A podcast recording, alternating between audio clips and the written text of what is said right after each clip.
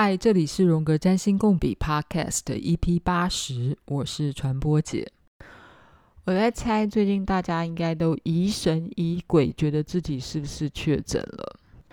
我在想，台湾其实真的是已经是幸运到不行了。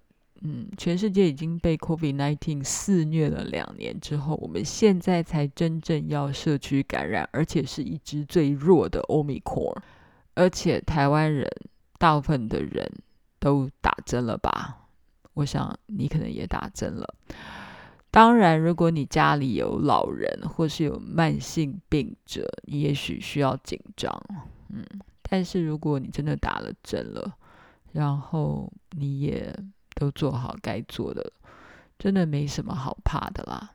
就算是阳性反应。公卫专家说，这个有点像是你再补了一个第三剂或第四剂，或者是说，只有在你真正的自然染疫之后，你真正的抗体才会出来。所以，公卫专家都说，一个社会如果有四分之一的人真正的自然染疫之后，你就全民全体免疫。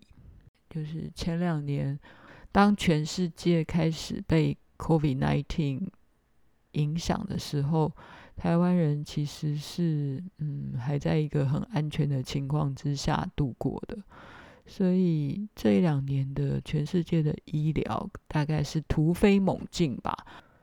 人类有新的方式来制成新的 type 新的种类的疫苗。我不是专家啦，但我相信听友们。很多人可能也都知道了这个关于 COVID-19 对这个世界的贡献。我故意讲了“贡献”这两个字，是嗯，在后疫情时代，当人类开始在反省这整个过程的时候，除了看到它的悲惨的灾难的地方。其实也看到它的光明面嘛，就好像我们常常说的，每一个灾难的背后，其实都是带来新的智慧。最近的冥王星开始在逆行，之前我说它是停滞的，然后现在正在逆行，从摩羯座的二十八度会逆行到二十六度，到了今年的十月以后才会恢复顺行。所以，当冥王星在逆行的时候，一般的占星师是说，我们会嗯再度的来关注内心的阴影跟恐惧。其实逆行的时候有一个诠释啦，就是嗯这时候你要倒回去做一个总整理，或者说反省哈，返回去看一看嘛哈，backwards。返回去看一下啊，那倒带就是返回去看一下，倒回去的态度了。所以当水星逆行啊，或是嗯，有各个行星逆行的时候，我们都会说，好像那是一种退化哈，就是但退化的感觉就是你去看一下你过去的历史啊，或是往内看 backwards，就是往回倒退的那个概念。所以冥王星要逆行的时候，好啊，那我们再往内来看一下。我们到底恐惧什么，或我们要检视什么？今天我其实要谈的就是，你应该疑神疑鬼吧？那疑神疑鬼是，嗯，鬼真的存在呢，还是是你内心的鬼呢？你内心的鬼在告诉你什么吗？我们今天来，嗯，佛系更新好了。我一样来读一读书。我忘记之前是否读过荣格的《最后岁月：心灵炼金之旅》这本书。我读荣格的书，或者是荣格心理学主题的书，第一次看的时候呢，看不懂；第二次看的时候呢，看不懂。第三次在读的时候呢，感觉也是跟一本新的书一样。虽然它可能已经在我的书架上好一阵子了，但反正每次拿出来读一读，都觉得，嗯，我有读过吗？这种感觉就是，嗯，很好，我又有一本新书了。荣格作为一个二十世纪的心理学家，哈，他最被人诟病的就是他是个纳粹支持者，另一个是他是个神秘主义者。荣格本来是弗洛伊德的学生，或师承弗洛伊德的精神分析，但后来因为跟他的理念不合，所以就跟他分道扬镳。或者也可以说，他跟当时主流的心理学家都不一样。他自创了分析心理学。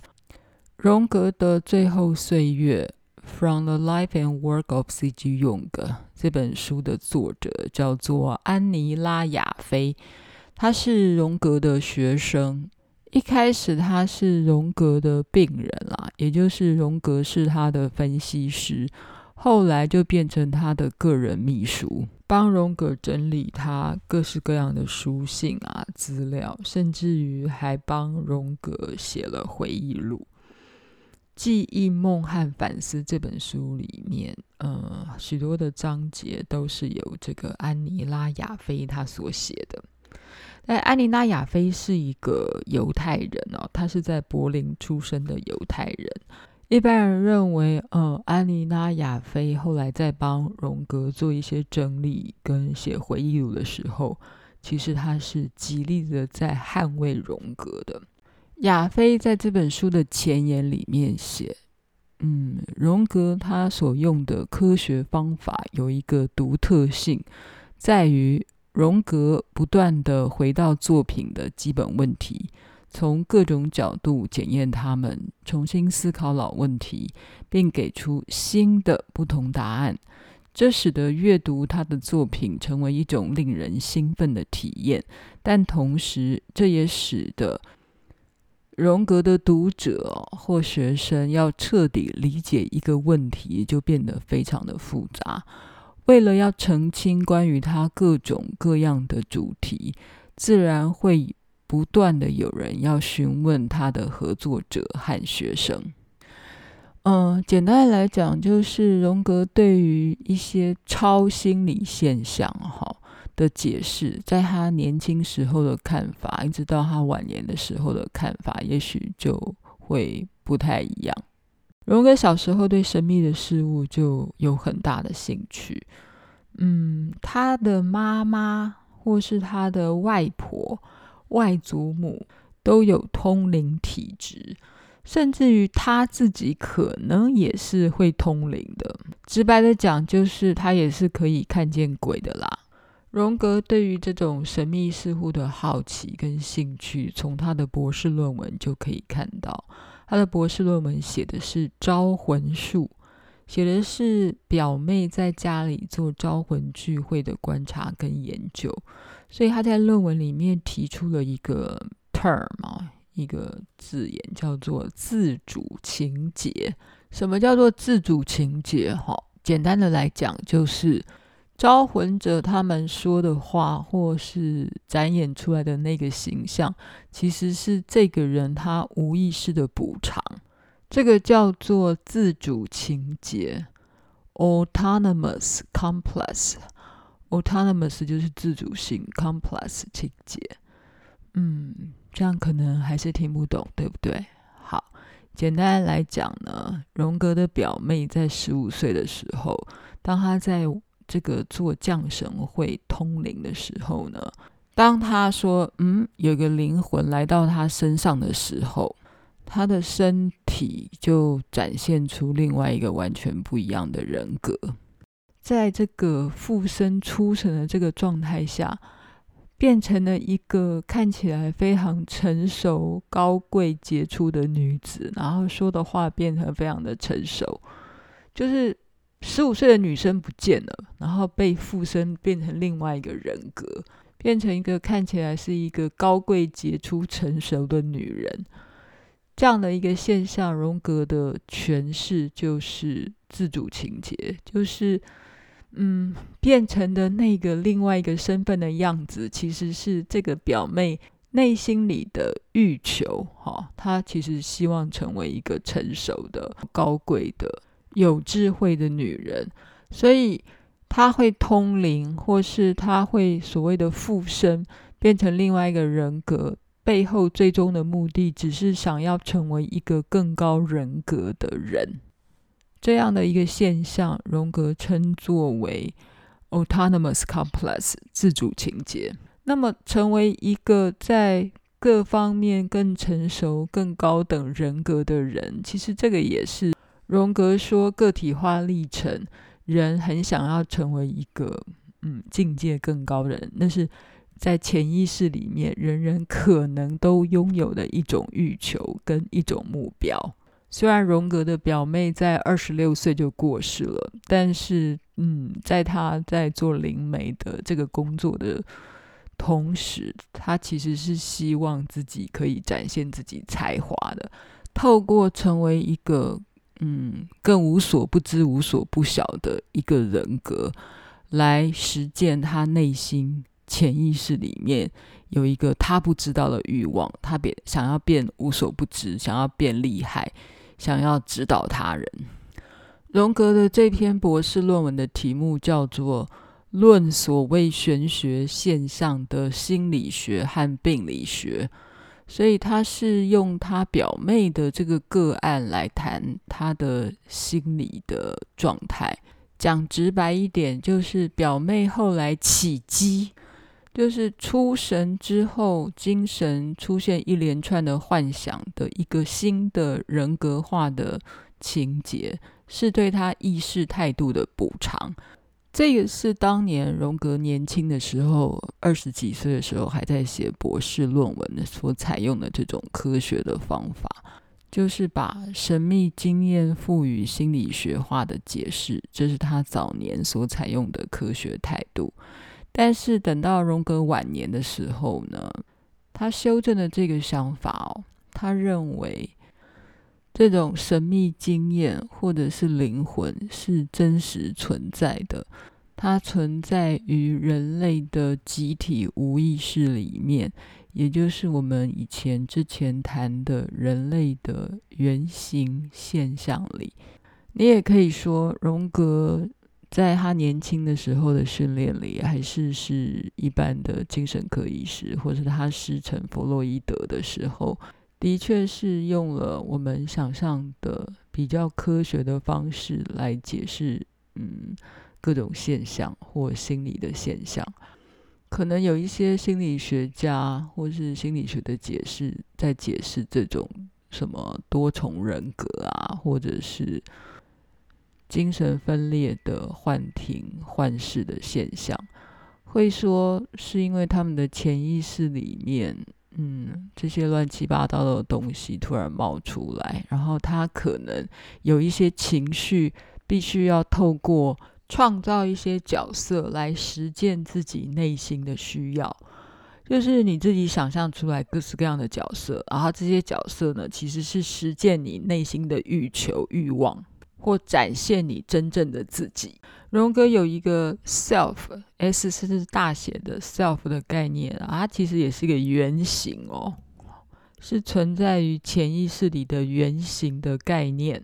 然后这个 self 啊，有时候大到跟神一样的无所不知、无所不晓，但神到底是正面的还是负面的，也许也无需定义。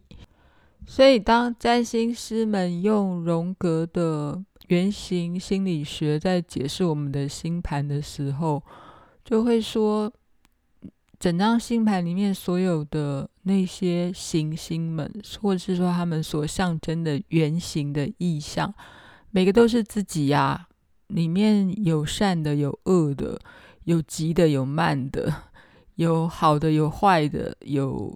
有有智慧，有愚蠢的，有勤劳的，有懒惰的。好，我现在就是把这十颗行星不同的概念，通通简单的讲一下。然后这些所有的元素都在我们的潜意识里面啊。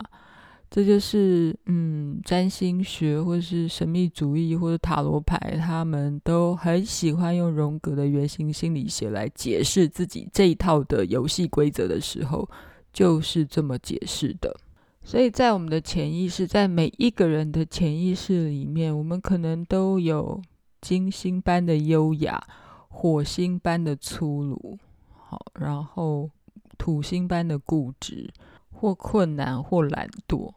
但我们可能也会有木星般的创意，或者是有冒险性格，或者是哲学性格。所以，我们每个人都是一个复杂的混合体啊。然后，我们可能也会在各种时候投射出一些恐怖的角色来吓自己。这就是，嗯，疑神疑鬼，有没有？疑神疑鬼。还蛮妙的吧？我们不会只会疑鬼，我们还会疑神呐、啊，就是投射出一个神或来或一个鬼，来完成自己内心的欲望，或是来服务自己的想象，或服务自己，让自己心里面好一点。让自己心里面好一点的时候，我们会投射一个神啦，哈，觉得自己好像厉害的跟一个神一样。然后害怕的时候，我们会投射一个鬼，然后觉得自己的内心很脆弱，或是啊好恐惧哦，好，所以我们的疑神跟疑鬼都是来服务我们的心灵世界的，在服务我们个体的，所以谢天谢地啊，谢神谢鬼啊，这是一定要的，不是吗？好啦，那我们再说回来，关于我们。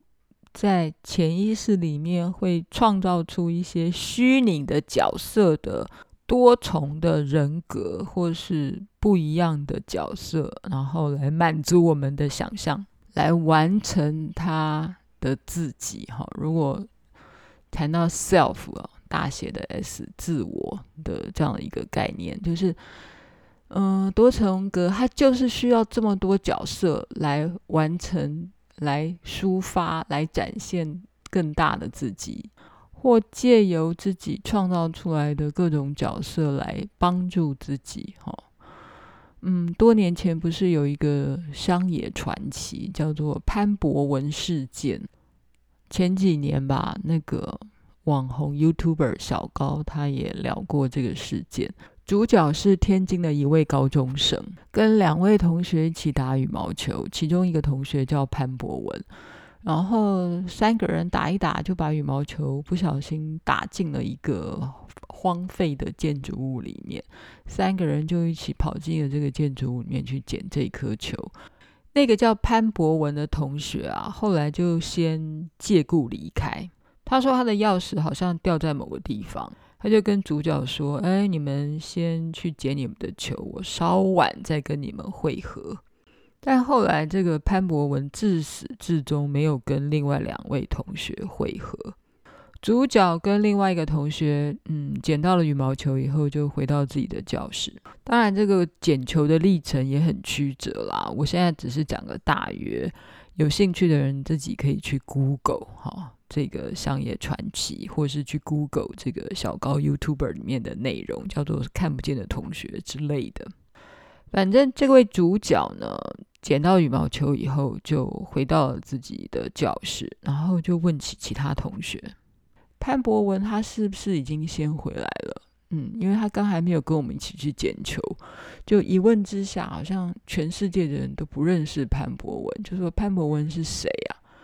这个故事的铺陈就有点像是，你好像进去一个奇怪的空间以后，出来以后，嗯，你就转弯到了另外一个平行宇宙，然后，嗯，你的新的世界里面没有半个人认识潘博文。关于这个都市传说，大家可以自己上网去 Google。如果，嗯，我可能也不是讲的完全正确啦，依依照我的记忆稍微讲了一下这个故事。然后也引发了网友的很多的讨论，到底有人说谎呢，还是这个主角说谎呢，或是如何？这个故事的发展是主角呢，他最后的解释是，其实潘博文是他想象出来的一位朋友。我们好像在很多电影里面，可能也都是这样写的吧？就某一个人物其实是我们想象出来的朋友或敌人。这个想象出来的人格，其实是在协助这个本人。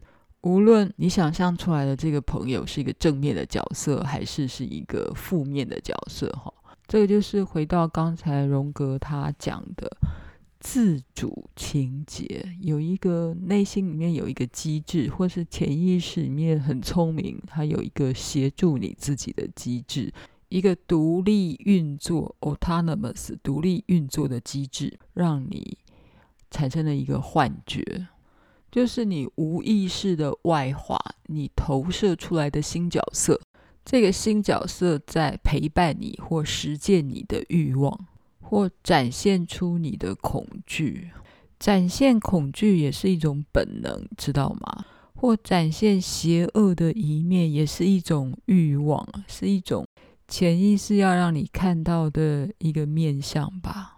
只有透过各式各样的方式，让你看到你内心里面的各种角色，嗯，才可以帮助你整合啊。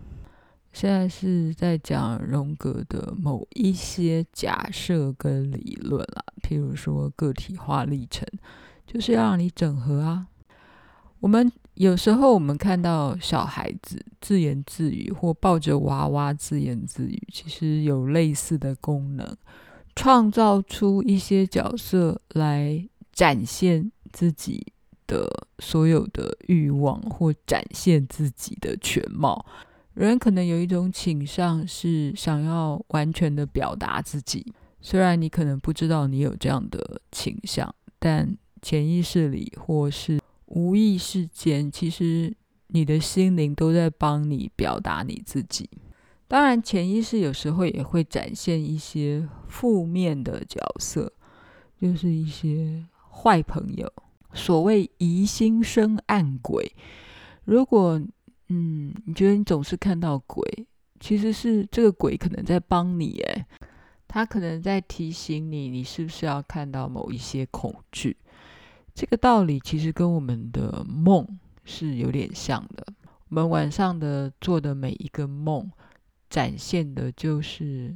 你的心灵深处想要告诉你的事，我好像过去也有几集在聊到，如果你常常在梦里面，就是直接梦到鬼，可能有一些恐惧，你要好好的面对它，并且处理它吧。最后，我们来谈一下，是什么让荣格觉得灵魂的存在有的时候并不是个人。无意识的，或是个人意识上的投射，简单来说是荣格自己也遇过鬼啦，然后他觉得那个鬼哦，不是他内心的心理投射。我来念一下，呃，这本书的第二十六页，描述荣格在一九二零年在英国遇见鬼的故事。荣格到英国的朋友的别墅里住了几个礼拜。然后他在晚上呢，就听到闹鬼的现象，譬如说敲门声，还有恶臭的味道，窸窸窣窣的水滴的声音，这一切都让荣格毛骨悚然。最后的高潮是鬼的出现，或者说，嗯，荣格的幻觉里出现了一个老女人的半个头。悬在离他枕头大约十六英寸的地方，有一只瞪大的眼睛看着他。荣格后来就点了蜡烛，老女人的头也随之消失。有趣的事情，后来荣格啊就没有回床上去睡觉，下半夜荣格是坐在椅子上度过的。后来荣格跟他的朋友才知道了一个事实。就而且这个事实是整个村子里面都知道了这件事，就是这个房子啊，这个别墅是一个鬼屋，所有的房客呢曾经都被吓跑过。荣格对于他的这段经历呢，嗯，虽然他是一个科学家或是医生，所以他也会说他看到了那个。半个头或女人的半个头，也有可能是自己的幻觉，所以他当然会有一个无意识的心灵内容的外化现象。这个我们前面说的就是，嗯，就是也许一个恐惧吧，所以就显现出来，外化就是显化出来给他看，心灵内心灵某一些素质的外化现象。讲得很学术，说穿了就是你心里面有一个一个恐惧的东西，然后它显现的给你看的形式，或显现出一个幻象给你看的形式，就是一个老女人的半颗头这样子。好，但解释完这个部分的的心理现象之外，还有一个难以解释的问题是：为什么单单是在那栋别墅里闹鬼，而且是在特定的房间？在伦敦时，尽管荣格的工作被安排得很满，但每个晚上他都睡得很好。意思就是说，荣格其实出差到伦敦去，然后他在别的房子里面都不会看到那个半个头、半个头的老女人，唯独在。那间特定的鬼屋里面，他看见的那个头，所以这个地方就是荣格在陈述，嗯，他其实是一个仔细的社会观察家或仔细的科学家。他就算是要去归纳说他遇到鬼，他也会好好检视他来出差伦敦的这几个晚上，每晚上都睡得很好啊。只有在特定的那间房子里面，才看到了那个鬼的现象。好，那有一个事实是，直到今天还找不到科学的解释。荣格离开不久之后，这栋别墅就被铲平了。这个真实的，嗯，或姑且我们称它为荣格感觉真实的遇到鬼的经验，让他开始呢。或者是他一直其实都有一个怀疑嘛，就是怀疑其实遇到鬼并不是一个人内心里面的疑神疑鬼，是鬼客观的存在过。好咯，所以我不知道大家都怎么处理自己疑神疑鬼，或感觉自己真的看到鬼的经验呢？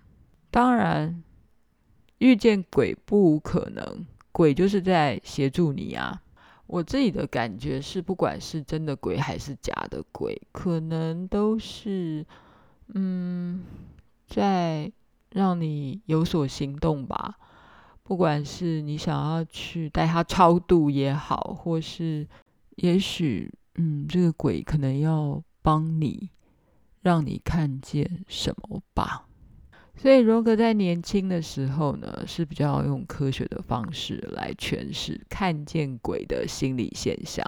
不过，后来到他晚年的时候呢，就对于闹鬼或灵魂等神秘主义、神秘事件，用集体潜意识的，嗯，人类集体潜意识，也就是人类文化里面的原型。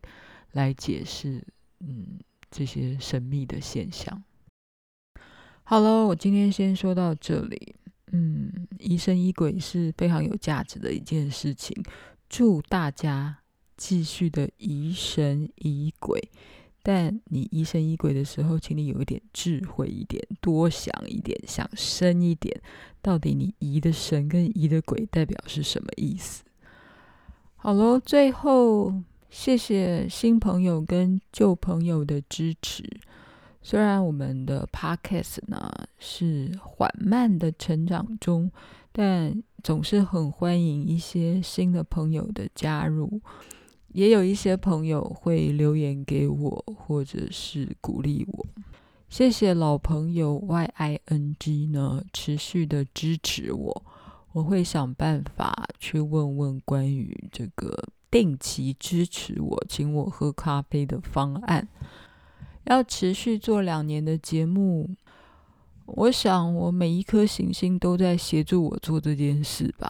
哈，所以感谢我的太阳、月亮、水星、木星、天海冥，当然还有我的金星跟火星。嗯，虽然我其实。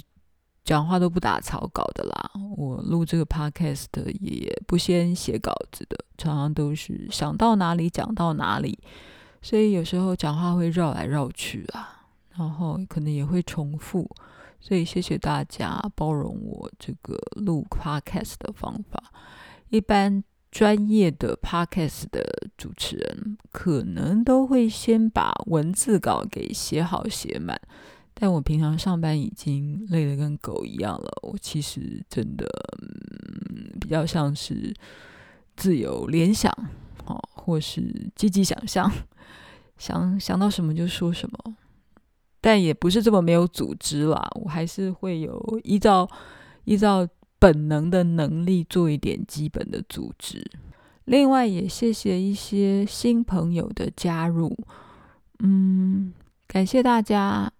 就是有耐心的等待我的回复，有些热情的朋友偶尔还是会在脸书上啊，或是 Podcast 下面直接留言给我，我会回复，但会比较慢，所以谢谢你的等待跟包容。在这里也回复一下一位听友的呃疑问，说每次我都会讲本集大头贴是什么内容。你在 Apple Podcast 里面是看不到多元的大头贴，但是你只要换到了 Spotify 或是到网络上去 Google 我这个 Podcast，他们其实会有另外一个空间是可以让我上传各式各样不同的嗯图案跟截图。那那个图案，我往往都会去找跟本集相关的内容作为附图，哈，你可以把它想成就是一个，嗯，张照片吧，哈，然后解释一些我不太能够用声音或是文字来表达的画面。嗯，今天先讲了。批评指教，请你上传播姐实验室的脸书留言给我，也很欢迎你在我的苹果 Podcast 或 Spotify 上面给我五颗星，给我评分。嗯，当然我也很期待大家可以请我喝咖啡，给我一点支持。今天先这样了，谢谢大家，拜拜，我们下次见。